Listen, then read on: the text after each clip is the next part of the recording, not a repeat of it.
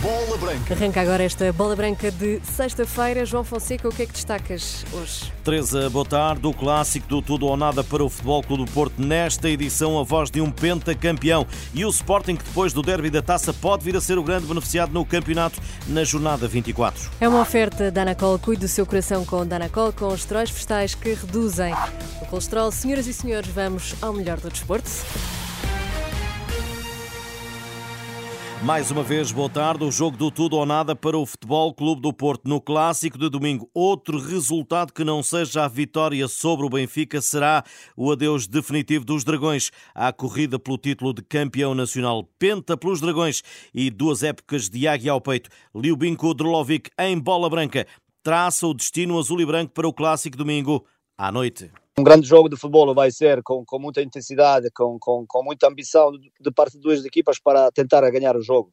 Porto não pode falhar se quiser ainda lutar para o título, porque se perder praticamente vai dizer adeus à, à possibilidade de ser campeão este ano. Por isso, eu acho que um jogo muito, muito mais importante neste momento para o Futebol Clube de Porto obrigatoriamente tem que, tem que ganhar. E o antigo extremo explica também nesta edição qual tem sido o calcanhar de Aquiles na equipa de Sérgio Conceição. Acho que Porto, aquilo que onde falhou, falhou contra equipas chamadas mais, mais pequenas, aquilo que perdeu pontos muito importantes, como foi o caso agora contra Gil Vicente, contra a Aroca, contra alguns clubes que, que talvez nunca se pensava que vai perder pontos, mas perdeu é aí que normalmente se perde o campeonato. E acho que Porto não conseguiu repetir alguns jogos, em alguns jogos não conseguiu repetir aquilo que jogava ano passado. Por isso, neste momento está numa situação muito mais complicada, mas não é fácil porque tanto como o Benfica, também o Sporting está a jogar muito bem e, e vai ser bastante complicado chegar ao título. Né? O Benfica é líder, mas não tem convencido. Liubinko Drolovic aposta no Sporting para campeão, como já ouvimos, e sobre as críticas dos adeptos a Roger Schmidt. A Benfica, talvez habitual adeptos ano passado, jogou muito bem. Saíram alguns jogadores importantes, como o Grimaldo, como alguns jogadores que faziam diferença, podemos dizer, nesta equipa do Benfica. Sinceramente, não é, não é, não é fácil jogar é sempre bem. Benfica tem feito alguns jogos menos conseguidos, principalmente uh, algumas partes do jogo, como foi ontem, em caso da primeira parte contra, contra o Sporting, deixam um pouco passar o jogo, porque pensam que, que mais tarde ou mais cedo vão resolver isso, mas Sporting para mim, Sporting neste momento é a equipa que joga melhor, que em princípio, se continuar assim, vai ter grande possibilidade de ser campeão. O Futebol Clube do Porto eh, Benfica, visto por Liubinko Drolovic, ouvido pelo jornalista Pedro Castro Alves. Com um jogo a menos, mesmo entrando em campo antes do clássico, o maior vencedor desta jornada 24 poderá ser o Sporting, que domingo às 6 da tarde vai receber em Alvalade o Farense. Jorge Portela, ex-defesa de Leões de Lisboa e de Faro, não consegue olhar para este embate sem dar todo o protagonismo à equipa de Ruba Namorim. Favoritismo está todo do lado do Sporting e isso por vezes também motiva, motiva as equipas mais pequenas, digamos assim. Acredito essencialmente que vai ser um bom jogo, que vai ser muito mais difícil para o Farense conseguir, conseguir a vitória, mas vai ser um jogo muito disputado, embora, como é lógico, e, e até pela classificação, o favoritismo é todo o Sporting, porque tem muito mais jogadores, tem muito mais argumentos, tem muito mais opções. Isso no ataque de Ruben Amorim, este sentir necessidade de poupar Victor Gyökeres, o jogo pode até ficar mais equilibrado, embora haja opções para suprir a ausência do internacional sueco. Não jogar o Gyökeres, aí é que, aí é que o Sporting perde muito. Mas desde que joga os Gyökeres, acho que dificilmente o Ruben Amorim tem problemas em fazer a gestão dos jogadores, porque realmente o Sporting tem um tem um grupo muito, o plantel é muito homogéneo. Mas do outro lado há uma baixa de vulto. No Farense não estará Mateus Oliveira, brasileiro, que também passou por Alvalade. Acredito que o Mister, que o Mister possivelmente sinta, sinta falta essencialmente pela e possível falta de, de, de posse de bola que o, que o, que o, que o Mateus dá e até, pela, e até pela chegada na baliza mas não, jogar, não joga o Mateus, isso, isso não, não, vale a pena estar a falar do Mateus, eu costumo dizer que só faz falta aos jogadores que estão em campo. Jorge Portela, antigo jogador de Sporting e Farense, equipas que se defrontam domingo às seis da tarde, ouvido pelo jornalista João Filipe Cruz. André Silva já não conta para Álvaro Pacheco, o avançado está de regresso ao Brasil para reforçar o São Paulo. O treinador do Vitória, hoje em conferência de imprensa, garantiu concordância total com a administração do emblema vimaranense são a leis do mercado, eu acho também isso deve-se muito à qualidade e ao desempenho dos nossos jogadores que têm vindo a demonstrar e claramente aquilo que eles têm demonstrado são apetecíveis a outros clubes.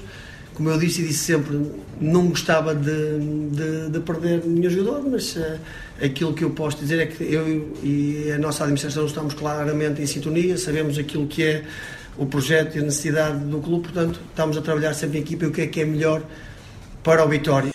Álvaro Pacheco e a saída do melhor marcador da equipa André Silva para o São Paulo. Traz os Montes recebe esta noite o primeiro jogo da jornada 24. O penúltimo desportivo de Chaves terá pela frente o Aroca sétimo classificado, equipa construída a pensar nas competições europeias, afirmou Moreno, técnico dos eh, flavienses. O Arouca hum, começou mal, mas percebia-se que a qualidade estava lá. O plantel foi formado para estar nas competições europeias. Hum, tem realmente na frente atletas muito interessantes.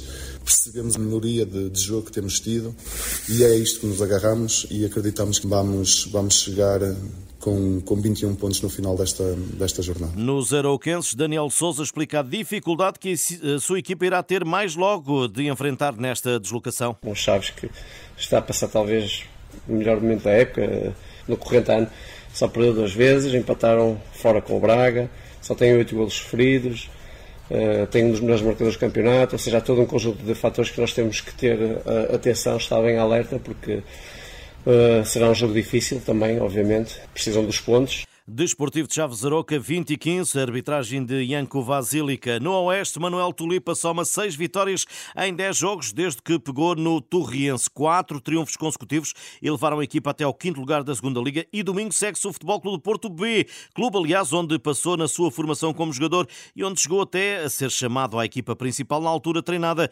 por Artur Jorge. Ele era uma pessoa que ouvia muito, não é?